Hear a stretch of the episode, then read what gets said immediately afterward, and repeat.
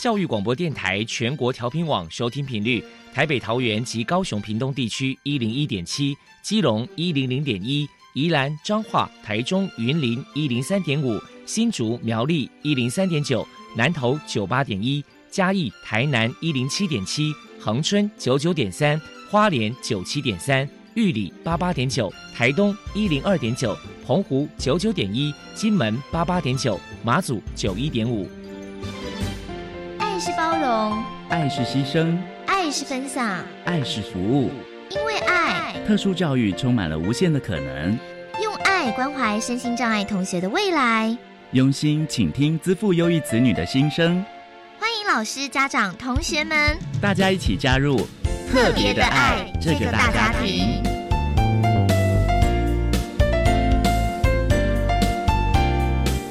本节目由教育部学生事务及特殊教育司指导，国立教育广播电台监制，欢迎收听。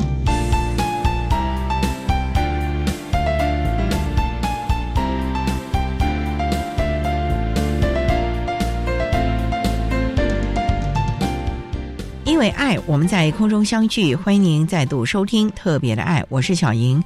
这个节目在每个星期六和星期天的十六点零五分到十七点播出。在今天节目中，将为你安排三个部分。首先，在“爱的小百科”单元里头，波波将为你安排“爱的天才小子”单元，为您邀请台北市文化国小资优班的陈玉杰老师为大家分享资优班的教学现况，希望提供家长、老师可以做参考了。另外，今天的主题专访为你安排的是《爱的随身听》，为你邀请获得一百零九年优良特殊教育人员荣耀的台北市立大学附设国民小学自优班的封家燕老师，为大家分享自优之外该注意的面向，谈自优学生教育的相关经验，希望提供家长、老师还有同学们可以做参考。节目最后为您安排的是《爱的加油站》，为您邀请获得一百零九年优良特殊教育人员荣耀的新竹县成功国民中学自由班的庄丽仪老师，为大家加油打气喽！好，那么开始为您进行今天特别的爱第一部分，由波波为大家安排《爱的天才小子》单元，《爱的天才小子》。您的子女是自幼儿吗？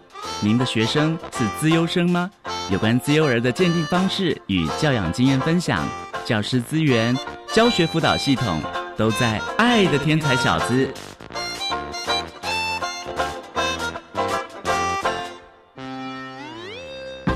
大家好，我是 Bobo，欢迎收听《爱的天才小子》。今天要来跟大家介绍的是台北市文化国小的资优班，我们特地请到了导师陈玉杰老师来跟大家介绍一下资优班的特色。首先，我们先请陈老师来谈一谈台北市文化国小的资优班目前有多少位资优生，还有最近有哪些优异的表现呢？我们文化国小自由班目前啊，就是有二十八位学生，他们啊，其实，在校内都会蛮积极参加，包含像作文、演说，甚至到美术的这些相关比赛。那校外呢，也会主动去找一些相关的比赛，像是数学卓越杯啊，而且也会很主动去找自己感兴趣的领域，有没有相关的一些实战经验可以增能。这些他们目前，我觉得他们都表现的还不错。接下来，我们请陈老师来介绍一下。针对资优生，学校有提供哪些优质的教学环境？另外，在教学上有什么样的特色？还有曾经举办过哪些活动来增进资优生的互动交流呢？我们学校呢，其实，在提供环境的部分呢，我们包含从教室里面的思考或是问题解决，也会结合资讯能力去让他们发展一些计划跟执行的真能。那同时，我们会延伸到像社区里面的实作跟搜查。那在这部分的话，其实我们在教学中，就是除了包含像国语、数学、自然、人文、社会这些学科上，我们会连接孩子们他们在原班所学的东西，然后进行加广加深的课程之外，那我们今年啊，就是有跟文化部还有北投的在地北投说书人，我们一起合作进行一个文化公民的养成术，它就是连接到刚刚所说的是结合社区里面的实作走，才让孩子们。更加促进对北投的有感，然后进而触发他们未来关注北投以及关注自己所生长地方的问题解决能力。那另外呢，像是创造力啊，还有独立研究这些特需课程，我们也会结合生活的议题，让孩子们他们发挥自己所学，然后能够运用在真实生活中的问题解决。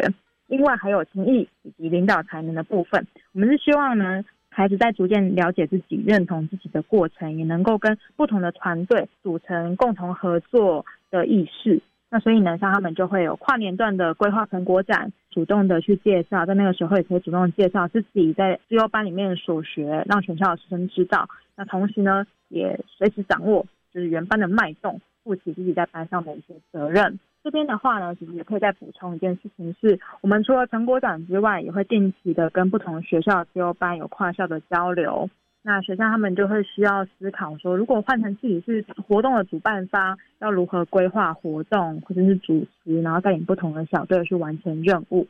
那像我们之前就是连续两年就都有跟台北市也是同样新创班的两间学校，我们有一起合作这样。那我们也有定期的一些专家讲座，主要呢是由这些讲师他们会提供给孩子们不同的生命经验，那并且呢跟孩子们对话。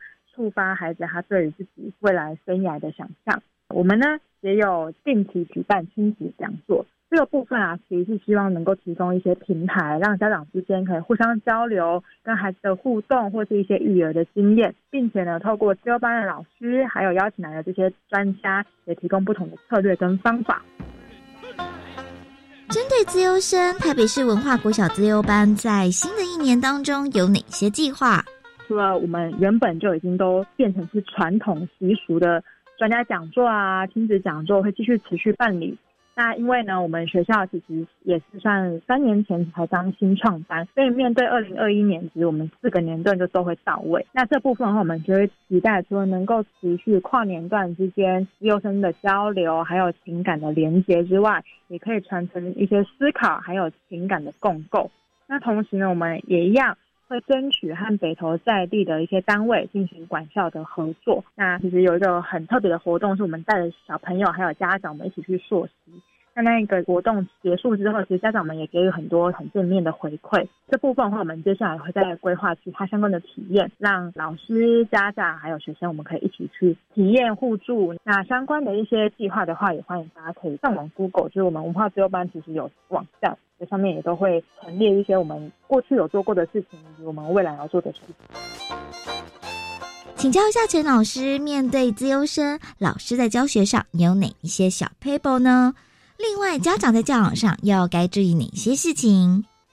那我觉得啊，就是身为自由班的老师，我们其实很重视的一件事情，就是我们常常会是以引导的角色来让孩子发挥自己的想法，又或者是让他们在学习的路上有一个可以调整的弹性。那所以包含像以引导的角色去跟他们进行对话，那定好原则以及给予一些弹性的空间，我觉得这是我们自己在教学上会很重视，然后也。能够提供给大家的一些小配包。有关家长的教养方面呢，其实我们常常就会遇到的状况，就是呢，小孩子因为他们呃太敏锐了，他们其实很多时候爸爸妈妈帮他们定好了很多很细很细的规则之后，接下来他们就会发生开始钻漏洞，然后搞得爸爸妈妈就是非常辛苦，要一直就是接很多颗球这样子。所以其实我们在回应家长的部分，我们往往会建议家长，就是规则不用定的太细，而是用原则的方式，掌握大原则，跟他们一起讨论，确定好彼此都是同意这样的原则之下，其实往后的一些事情的推行就会更顺利。那另外呢，也会建议啊，可以适度的随着孩子的成长，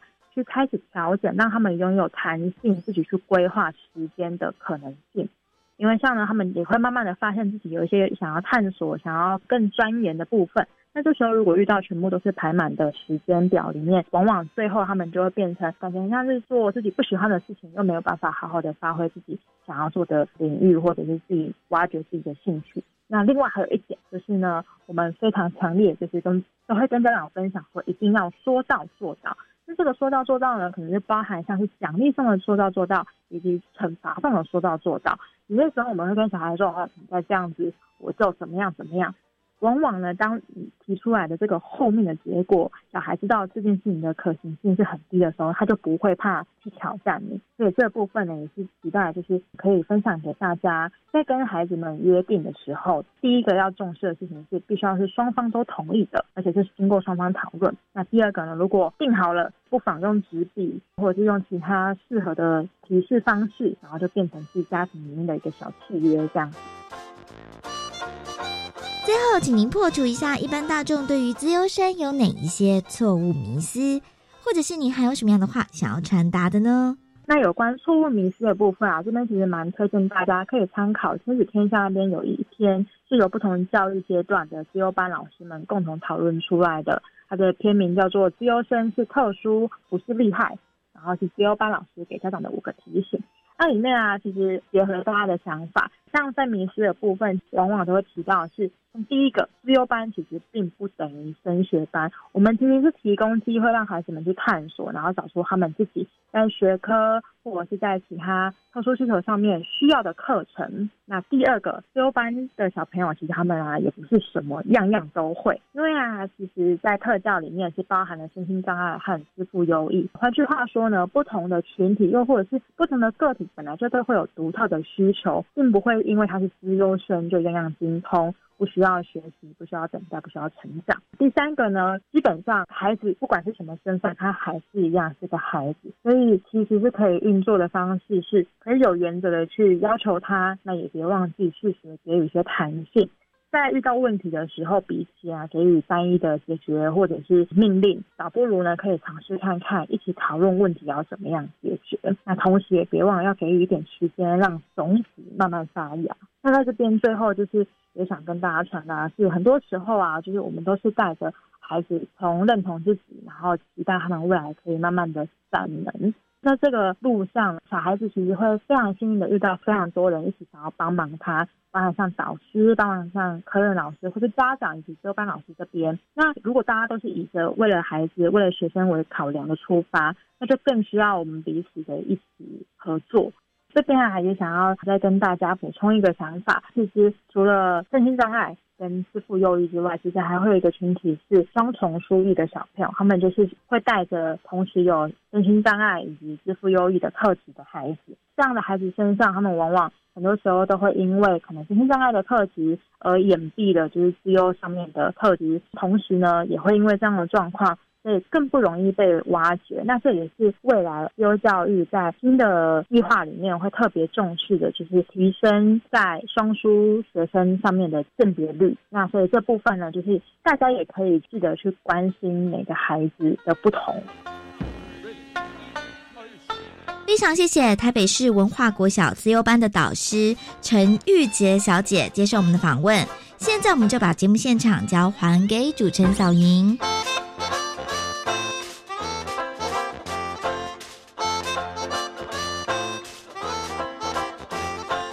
谢谢台北市文化国小自优班的陈玉杰老师以及波波为大家分享了文化国小自优班的相关资讯，希望提供大家可以做参考喽。您现在所收听的节目是国立教育广播电台特别的爱，这个节目在每个星期六和星期天的十六点零五分到十七点播出。接下来为您进行今天的主题专访。今天的主题专访为您安排的是《爱的随身听》，为您邀请获得一百零九年优良特殊教育人员荣耀的台北市立大学附设国民小学自优班的封家燕老师，为大家分享自优之外该注意的面向，谈自由学生教育的相关经验，需要提供家长老师可以做个参考喽。好，那么开始为您进行今天特别爱的主题专访，《爱的》。随身听。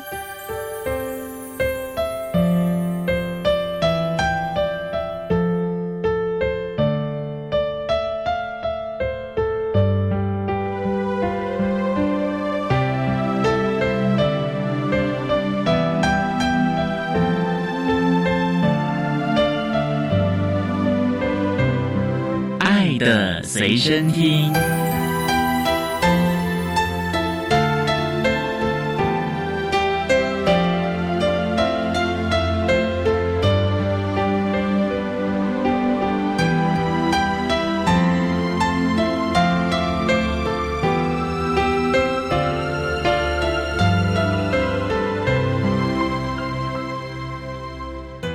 大家邀请到的是获得一百零九年优良特殊教育人员荣耀的台北市立大学附设实验国民小学自由班的老师封家燕封老师，老师您好，主持人好，各位听众大家好。今天啊特别邀请老师为大家分享自优之外该注意的面向，谈自优学生教育的相关经验。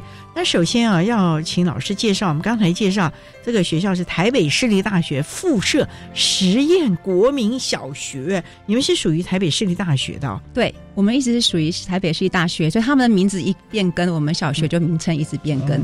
那以前是女师专嘛？对，大家熟悉的女师专，后来是台北教育大学。对，教育大学现在变成台北市立大学。对，在一百零二年的时候变成台北市立大学。那学校成立很久了吧？学校本身是在民国二年成立的。哇，那么久了！对，百年的小学。目前学校有多少学生啊？我们是六十九个班级的编制，这样子合起来应该是两千多个学生。哎呦，那很大了耶！对，对于一个国小来说，少子化对你们有没有冲击啊？多少还是有，但是我们还是一直是超额的学校。目前台北市立大学附设实验国民小学有多少特殊教育学生？例如身心障碍学生有多少啊？我们学校的编制是比较特殊，我们有集中式的特教班，然后也有分散式的身心障碍资源班，我们称为潜能班。那还有一个就是资优班。资优班有多少啊？资优班我们是有三个班的编制，就有三个班啊，就是六个年级吗？三四五六四个年级，三四五六一二没有啊？一二没有哦，三年级就是经经过一些测验之后才会进到资优班。三年级谈到了测验呢，想请教老师啊，这个资优班都有一个测验鉴定嘛？对，坊间就有很多补习班了。事实上，这个资优不是功课。成绩吧，而是看看孩子在哪一个方面有特别的表现吧。资优班的孩子要有这样的特质，而不是制造出来的吧，补习出来的吧。对啊，因为其实很多家长一直很想要进到自由班，因为他也认为自己小孩的能力非常的好，嗯所以我们就会经过一连串的测验历程。所以刚刚有时候家长推荐啊，推荐他可以来参加考试，那我们就会经过一个标准化的工具，经过团体测验，成绩到达后再到个人的智力测验。计测完之后呢，到达那个智测的标准之后呢，我们就要进到一个叫做观察课程，他上一些课程的他的表现啊。发言啊，态度啊，等等，最后才会认定他是否可以进到自由班。所以，一个比较内向的孩子就比较也不是不会被发现，因为他在观察课的时候，看他的学习单书写的部分，跟别人合作的状况，都可以当做一个指标。还有他的智商的分数也会算一个，所以到最后才能综合起来，有哪些孩子可以进自由班。对，其实是蛮多元的。那自由班有没有名额限制啊？你不能说这学期有六十个同学都还不错，全部进来吧？啊，没有，最后一个标准，政府会就会告诉我们一个标准的成绩，大概怎样的成绩落在哪个地方可以进来。那万一这一期的孩子都很优秀怎么办？那不是有遗珠之憾了吗？所以我们会把名额提到建府会，会经过老师们观察，还有他的实则成绩，还有现场的教授们啊，他专家们给我们一些建议。可能一些特殊学生，他可能会因为他的一些障碍影响到他的成绩。那我们当时考试会有个别安置的测验场所。哦，所以在我们的自优班也有双书的孩子。哦，对，这几年还蛮多的。在教导的时候，对老师又是更大的挑战了。是的，所以我们还结合潜能班。像我们学校是还蛮幸运，我们就是有个身心障碍资源班的老师，所以他可能会跨两种课程，在特殊教育部分。所以他可能部分时间会在原班原来班级，然后会抽离到自由班上自由班课。那有部分的课程，他可能需要做一些辅导，可能他有些行为上或他情绪上的障碍，可能需要个别辅导或参加一些团体的智商。那我们就会请辅导师或到潜能班去上课。所以还是要因材施教对，没错。我们稍待呢，再请获得一百零九年优良特殊教育人员荣耀的台北市立大学附设实验国民小学自由班的老师封家燕封老师，再为大家分享自由之外该注意的面向谈自由学生教育的相关经验。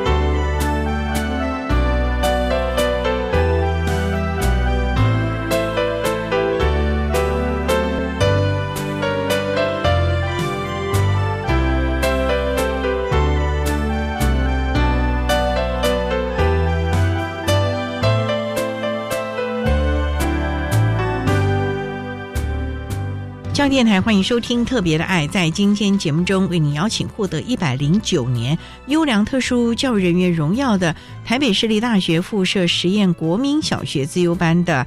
老师封家燕封老师为大家分享自优之外该注意的面向，谈自优学生教育的相关经验。那刚才封老师为他介绍了台北市立大学附设实验国民小学自优班的鉴定的方式。那想请教老师，从事教育工作大概多久了？我今年刚好满三十年，三十年哦。对，老师当初是哦，是师专毕业，师专毕业的。对。那刚开始就是主修特殊教育吗？对，我在师专就主修特殊教育，所以我一分发就在附小，一进去就是到集中式的特教班服务。那后来又怎么会到了资优班呢？对，其实这个历程还蛮特别，是因为我学是特殊教育嘛，那我们并没有分资优或是身心障碍的教育。那我们先到了附小之后，就到了特殊集中式的教育，待了三年。我们学校的集中式特教班学生真的很多不同的障碍类型。那我那班刚毕业我就收到了自闭症、情绪障碍，还有智能不足，还有视力障碍的，都在同一班。很大很大挑战，但是因为跟新伙伴我同时毕业的一样的同学，我们就很有活力，因为刚毕业就想把在学校所教的东西都用上去，所以我们就会设计很多教材，我觉得还蛮开心的。我们有些比较资深老师呢，他们就会带着我们的这些新人呢，共同去研发教材。哇，对，所以我们在那个团体里面开会都会讨论说这个个案要怎么去处理，然后比较资深老师会给我们一些建议。所以在那个地方资源很好的，学的更多了。对，因为就是实物的经验了。是的，有加上实物，因为之前学的可能还没办法处理到及时发生的问题。对对对对，因为你牵涉到这个人的时候了，现场的反应就很重要了啊。那后来又有什么样的一个机缘会转到资优班呢？其实中间呢还有经过一个身心障碍的资源班，那我是开班始祖，那时候叫做资源班，学生大部分是学习障碍为主，所以我们除了就设计教材，把课程比较清楚的地方或是比较落后的地方，我们把它简化，然后让他可以更理解课程。但这时候很多是行为障碍的学生会在这个资源班。我记得那时候我是怀孕了，然后还陪他去打篮球，因为他消耗有体力。小朋友还好吧？对，还蛮惊吓的哦，因为常会被打到，那是一个很大的挑战。可是也因为跟学生的信任关系建立好之后，其实这些小孩朋友他还是会觉得跟老师之间如果是有信任感，老师对他非常好。然后也相信他，对他投入，其实孩子们可以感受得到。对这点，我觉得到现在为止，我还是有深深的感受。我觉得他们反而更敏感、更纤细哦。对他知道这老师对他是有付出的。那资优班呢？资优班有时候是因为我觉得附小一个好地方，就是我碰到很多贵人。就像说我遇到我们很多资深老师会教我们之外，那我们学校的行政团队真的很棒，他也对我们特教的部分也很投入。无论是哪个类型的学生，这时候辅导室主任来找我们这年轻人。人是不是可以再多一点的挑战？所以我就因为接了行政之后呢，就会接了这个自由班课程，而且很特别是，我也很幸运，我接了学校第一届也是最后一届的集中式自由班。集中式自由班，科任老师，所以那群学生都是自优生这一班，但现在已经没有这样子的班级了，对对，都是分散式了，对。当年压力很大喽，呃，非常大，因为全班都直优生，所以像很关心的情谊部分，在这个班级就会看到非常的需要，因为他们都直优生，竞争性很大，那每个都是第一名，都是厉害的人，在同一个班级。那老师，你会不会也被他们比较？老师，你怎么不懂我说什么？这个我们有时候也是当老师也很怕被学生质疑耶。对，所以这个部分就一直 update，这是一直后来我我觉得不论是在身心障碍班或是集中式，我觉得不论在哪一个阶段的老师，好像都不需要不断的更新、不断的进步啊。对对对，嗯，我们稍待呢，再请获得一百零九年优良特殊教育人员荣耀的台北市立大学附设实验国民小学自优班的封家燕老师。再为大家分享自由之外该注意的面向，谈自由学生教育的相关经验。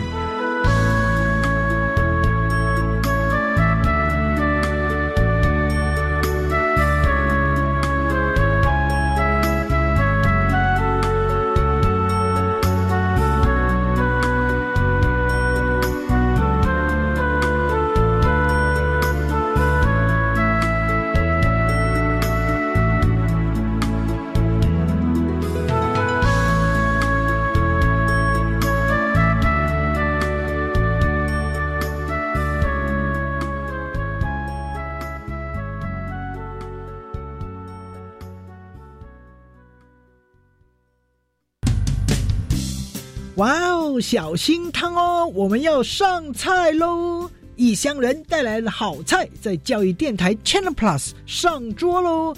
各式的菜肴滋味啊，甜酸苦辣，千娇百媚，多彩多姿。在这他乡的好味道里，听得见香喷喷的文化，听得见甜滋滋的乡愁。故乡好味道，欢迎来品尝。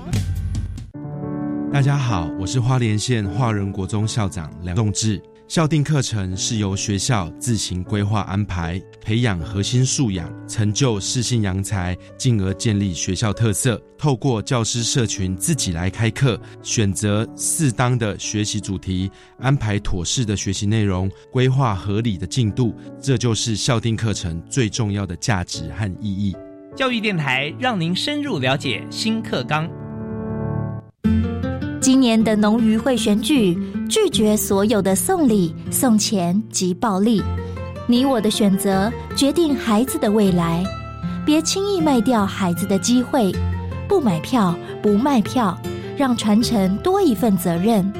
反贿选检举专线零八零零零二四零九九，拨通后再按四。以上广告由法务部提供。管那么的水，落嘎西木啊！大家好，我们是欧开合唱团。您现在收听的是教育电台。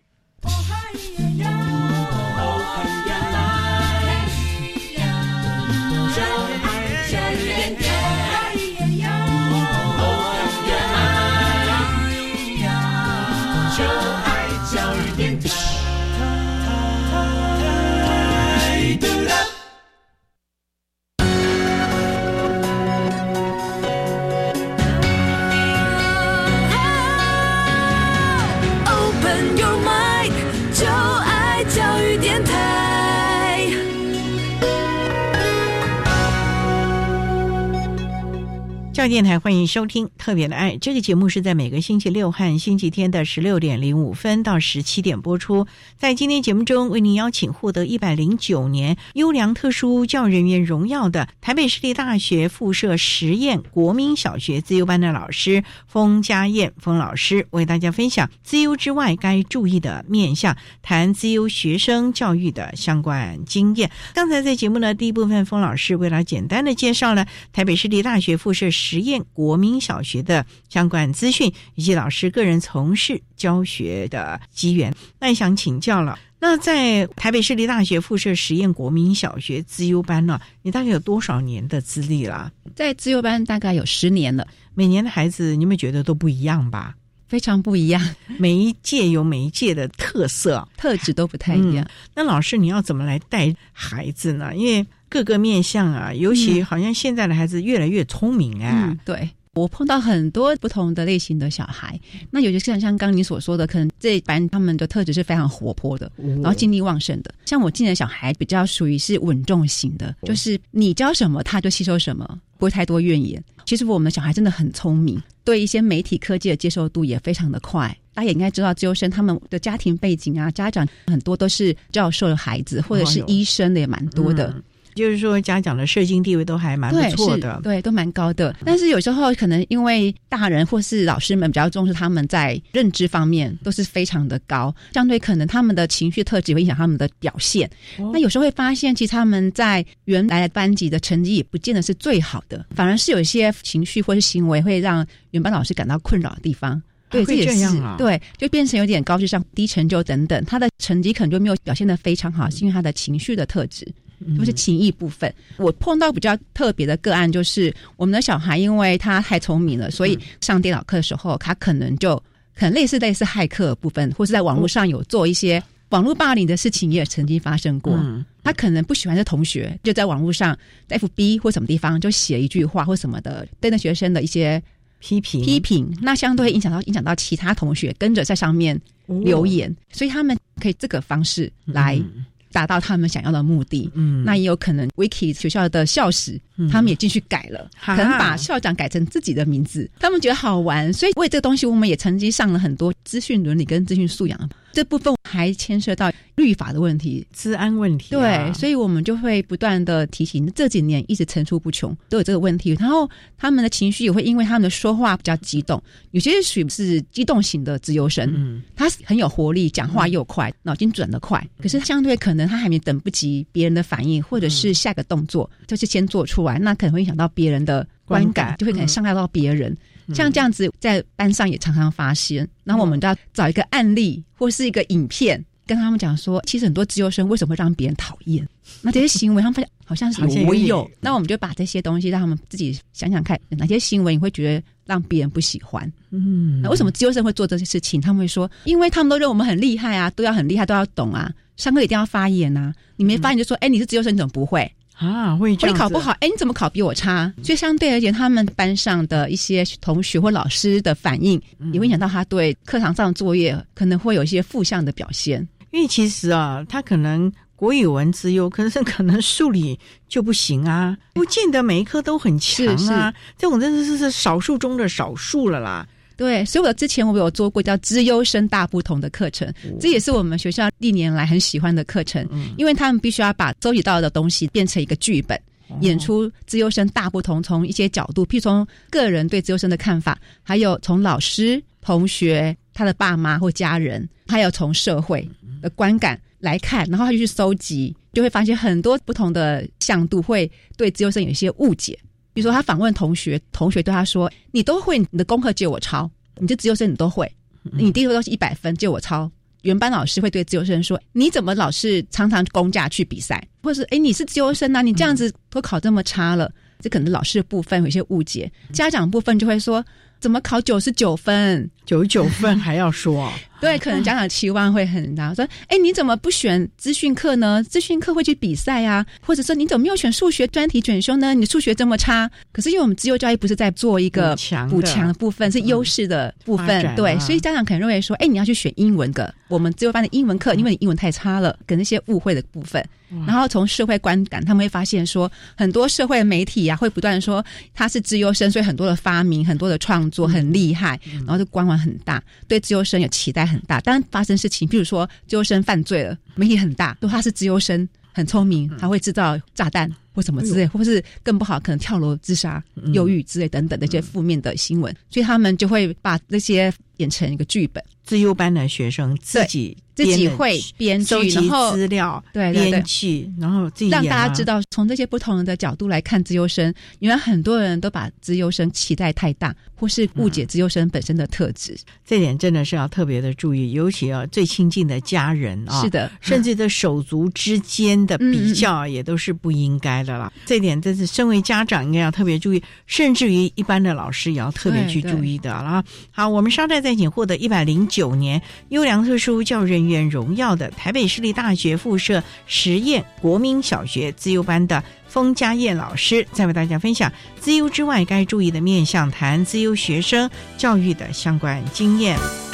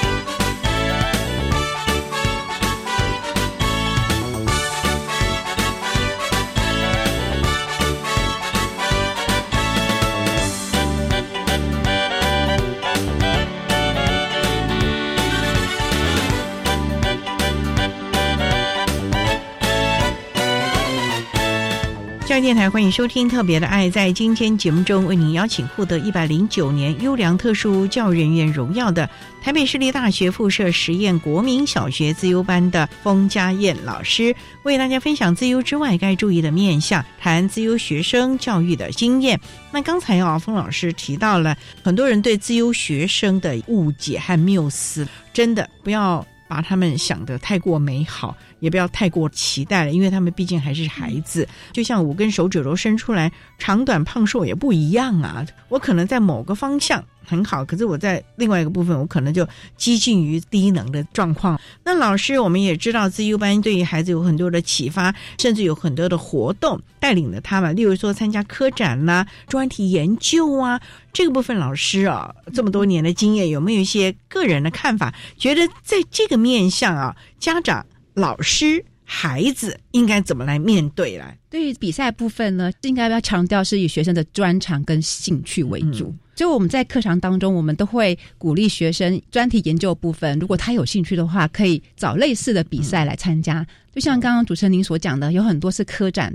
那因为我们有个叫自然探究的课程，所以相对小孩子，他要想一个主题之后，老师引导他们开始做一些实验啊，然后做一些数据的调查，出现结果之后，他可能就是一个专题研究的历程。那我们就希望，既然这样做，我们也希望他可以有舞台去比赛。所以科展在我们就班，不论是我们学校或其他学校，都常常会因为自优生他时间。长期投入在资优班的课程，也比较能够投入很多时间在做科展部分，所以相对我们就把他推上去来参加比赛。在比赛当中，其实真的是很花时间，不论是老师、家长跟同学三方面。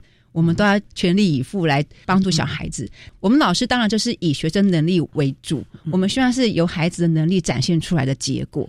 因为你做太多的包装，或老师介入太多的话，家长协助太多太多，就算结果很好，可是孩子在历程当中，他可能不理解为什么这样做，或者他找不到他的兴趣，他觉得一直都是有大人来介入。那我觉得我们应该引发他怎么到这个点，然后他怎么去进一步探索，让他有持续动机。因为不是科展或专题研究，或甚至我们现在常讲发明展的比赛，都要花很长的时间，有时候是一年以上。当中小孩子一定会没有兴趣，所以有时候如果我们给予太多个步骤，或者是我们想要做的部分不是他想要的话，他的热情会慢慢的交习。所以其实动机很重要。我通常都会在他们快交习的时候呢，稍微回到最初的初衷，他们到底想研究什么？我觉得很重要。那你想要研究什么之后，你到底想找到什么样的结果，或你预估什么结果，或什么贡献？想想看。然后他们就对呀，当初我们本来想要做的是这样子，怎么会越走越越偏了？偏了，一直找到结果。那我说对，好，那我们做鸟类的观察。那我们现在就去赏鸟。我们放下科展，赏鸟，鸟怎么飞的？那鸟为什么它会受伤？它受伤那么该如何处理？让它在这个失败当中，或是它比较沮丧的时候呢，回到情境相关的一个潜移默化的一个学习的环境当中，让他觉得说：“哎，对啊，原来我们想要追求是什么事情？我们就不是在课堂当中不断钻研。”那像我知道很多资讯的比赛。那我曾经带过有几次是雅斯伯格的学生，其实他们对城市部分真的还蛮厉害的。可是因为他们的特质很容易专注在某一点失败的地方，而且要很久很久才会爬得出来。哎呀，那很辛苦。那有时候跟他讲，他他会拒绝。所以这时候老师的角色就是先淡化，会会平淡一阵子。然后就让他钻研没关系。可是如果真的他太久没有出来的时候呢，我会给他一个架构或音架，就是我可以跟他一个上下的城市的东西，中间挖空，让他去想，跟你一些音架或是一些提示，你是不是刚好错过什么地方没写对了？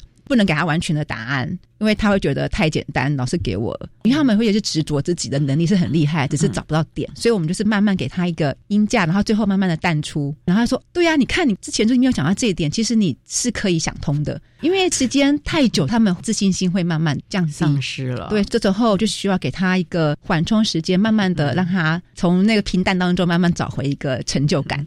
所以我觉得，其实在这个过程当中，对老师一也是一个很大的考验呢。老师要适时的进入，适时的抽离，适时的知道孩子现在欠缺的是什么，甚至于适时的浇点冷水。对，这还蛮重要，没错。有时候他们会太自大了，他们会自己高估自己的能力，是真的，常常有。但是我们也要有技巧性的，你不能马上打压下去啊。对，这要有技巧性。有时候他们会觉得，对啊，我们做那么好啦，为什么我们成绩会这样子呢？为什么问题吗？刚好今天早上就有学生，他的竞赛没有进到决赛，他的老师，请问评审有说什么吗？我说非常好，你有注意到评审会想给你什么建议？不过因为他这个比赛没有给建议，但是我想想看，你要把你的城市拿出来，再看一看是不是有什么地方有问题。那因为一百多件作品嘛，有些评审喜欢的重点可能是这个地方，那让他说以后还有机会。其实你的作品真的很受他肯定，就是要借机鼓励。其实他也很在乎他的成绩，但是我们要想说，强中自有强中手。你看看别人这么厉害。那我们去观摩他的作品。其实每个人呢都很注重自己的表现，尤其像这个自由的孩子，甚至一般的孩子也很注重表现，希望被称赞、被看到。可是遭受挫折，他的耐压性、容忍度啊，这也是我们在人生当中必须学习的。因为人生中不可能一帆风顺的，一定会有起起伏伏。那我们应该怎么样在这样的过程当中学得悠然自处，学得坦然面对？我觉得这才是一个很。大的情谊的表现呢？没错，所以家长蛮重要的。我觉得家长的教养的态度分方式，其实根据很多研究，国外或国内都有，家长的教育的态度方式会影响到资优生的人格特质，它也影响到他的创造力。所以，如果家长对小孩有太多的期许，或者是给他太多的框架，可能小孩子他的创造力会比较没有办法发展的出来，揠苗助长了嘛？对，或者是在一个不快乐环境中学习。可能让他感觉学习是没有兴趣的，因为毕竟读书是长久的事情。可是很多家长揠苗助长，就是希望他赶快先学，把国中课都赶快先上。可是这样变成很多学生不一定是自由生，很多普通班学生，他先上了比他更高阶的课程之后，他可能在课堂当中一定是不想听了，或是他就会比较不想再继续学。自由生也是这样子，更狂是他们更聪明，他们学到更多之后，在班上就听不下去的，那可能会干扰到别人，变成班级经营，就是老师又很困扰。家长很重要，就是要给小孩子学习的正确观念。学习是为了自己，学习是钻研更多的真理。对我们稍待再请获得一百零九年优良特殊教育人员荣耀的台北市立大学附设实验国民小学自优班的封家燕老师，再为大家分享自优之外该注意的面向，谈自优学生教育的经验。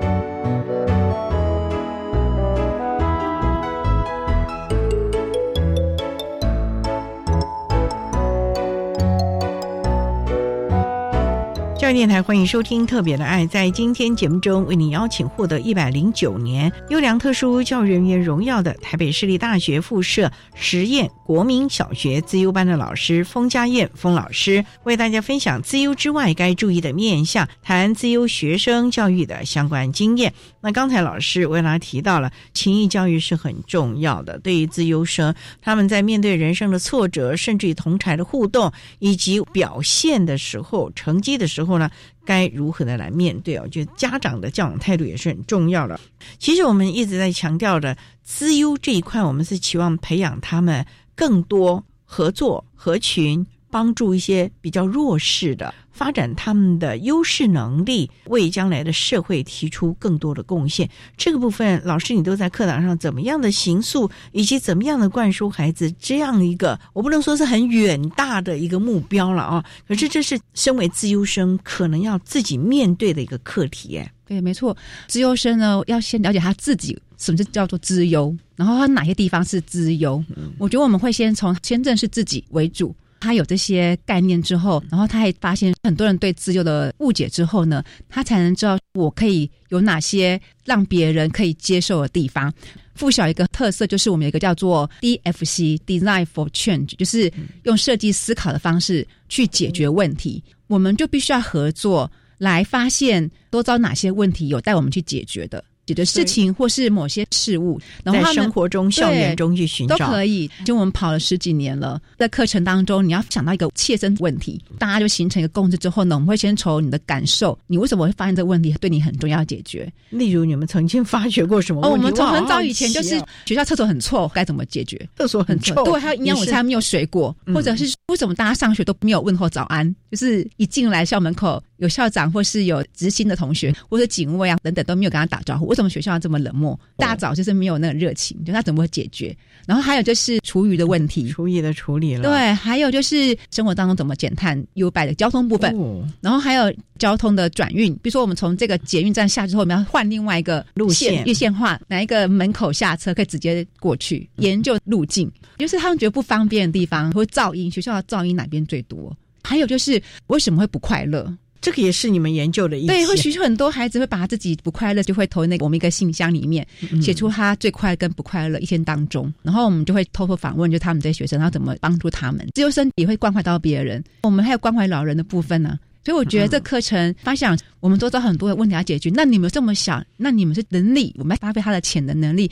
我们真的希望培养他以后对社会是真的是要有贡献，可以帮助别人，而且我觉得他们更有资源去帮助别人。他们还蛮喜欢做一些关怀社区。我们之前也有做过义工部分，还有疗养院呐。然后我们会假日去陪伴他们的活动，就他们在读书之余，他们很多能力可以去发挥。这个东西就是很多要合作，你不可能一个去完成，所以合作是一个很难。但是我觉得，我们让孩子知道自己的能力，然后他自己的优势很重要，因为不是每个孩子都是全能的。所以有些孩子他电脑特别厉害，他愿意做简报，或者是他要设计游戏给老人家玩，那是他的专长了。那有些孩子他不太会发表。可是他会做城市嘛？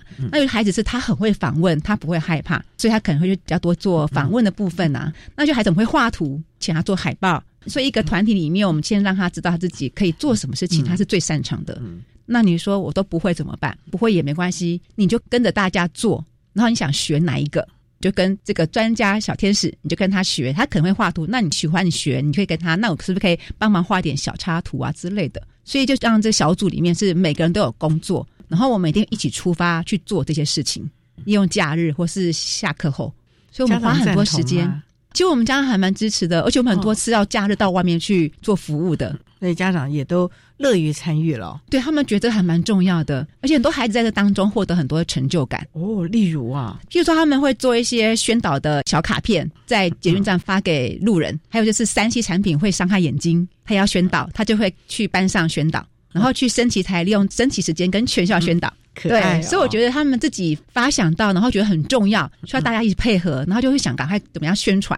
所以我觉得靠他们自己的力量可以改变。所以我们可以发现，就是小孩子的力量不要轻忽，也让他们知道了不要独善其身。对啊，要能够兼善天下的这种情操，还有素养了啊，这是非常的重要。从小就要开始。锻炼他们，慢慢的养成，因为孩子其实懵懵懂懂的，他们对于很多的黑白他们不知道的，对，所以这个时候呢，指引者就很重要，要让他们看到了哪些是善的，哪一些是我们可能要去注意的这个面相了啊。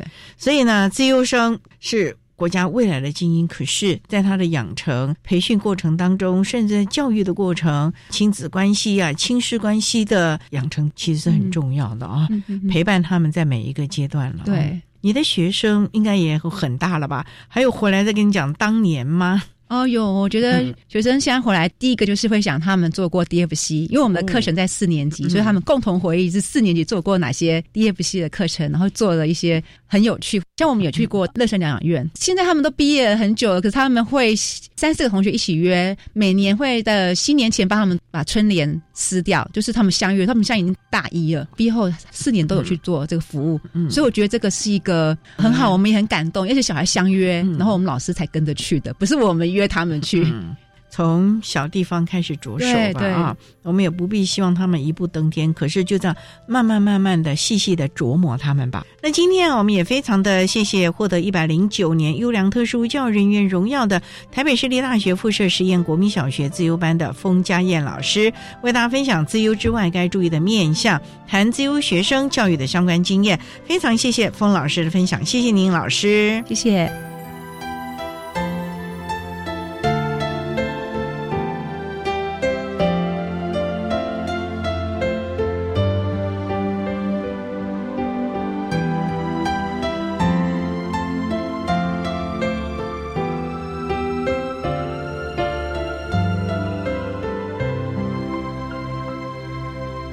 谢谢获得一百零九年优良特殊教育人员荣耀的台北市立大学附设国民小学自由班的封家燕老师，为大家分享了自由学生的教学经验，希望提供大家可以做个参考了。您现在所收听的节目是国立教育广播电台特别的爱节目，最后为你安排的是爱的加油站。为您邀请获得一百零九年优良特殊教育人员荣耀的新竹县成功国民中学自由班的庄丽仪老师，为大家加油打气喽！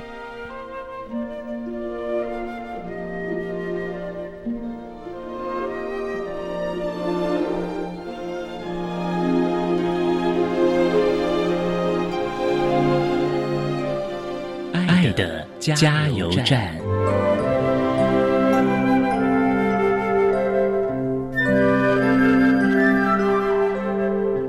各位听众，大家好，我是一零九年度教育部优良特殊教育人员，目前任教于新竹县成功国民中学数理自优班的庄丽仪老师。针对国中教育阶段资优学生的教学与辅导，有几项呼吁：第一，资优生不是绩优生，不要被成绩绑架，只在乎成绩表现，容易扼杀孩子的其他潜能表现。资优生不是全才，多数资优生是偏才，不一定样样精通。帮助孩子运用自己的优势能力，结合自身兴趣去发展，才能充分发展天赋。第三，资优生有很大的个别差异，有的学生适合研究，有的学生适合竞赛，有的学生适合动手做，有的学习速度快，有的慢工出细活。每个孩子都有擅长的才能，才能有多种展现的方式，提供适合展现的舞台，才能让他们天赋发光。第四，资优生有特殊需求，有的资优生需要提供高度挑战的学习环境、自主学习的空间；有的资优生需要情绪管理课程、人际互动技巧，提供资优生适性的服务。区分性课程才能让他们适性发展、自主学习。第五，资优生需要被合理的期待。父母对资优生表现有不合理的期待时，容易造成孩子的压力，并且产生亲子之间的冲突。第六，资优生也需要被肯定。多数资优生需要大人的激励，因此多给予适时的鼓励与赞美，才会让孩子对自己更有信心，充分持续展能。第七，资优生也需要努力。爱迪生说：“天才是百分之一的灵感和九十九趴的汗水。”因此，资优生也是需要努力的。最后。资优生要对生命与自己的兴趣保持热情，因为热情是天赋完整发挥并持之以恒的要件。天分和努力不是成就的唯一要件，持久热情加上坚持的毅力，才是人生成就最重要的制胜关键。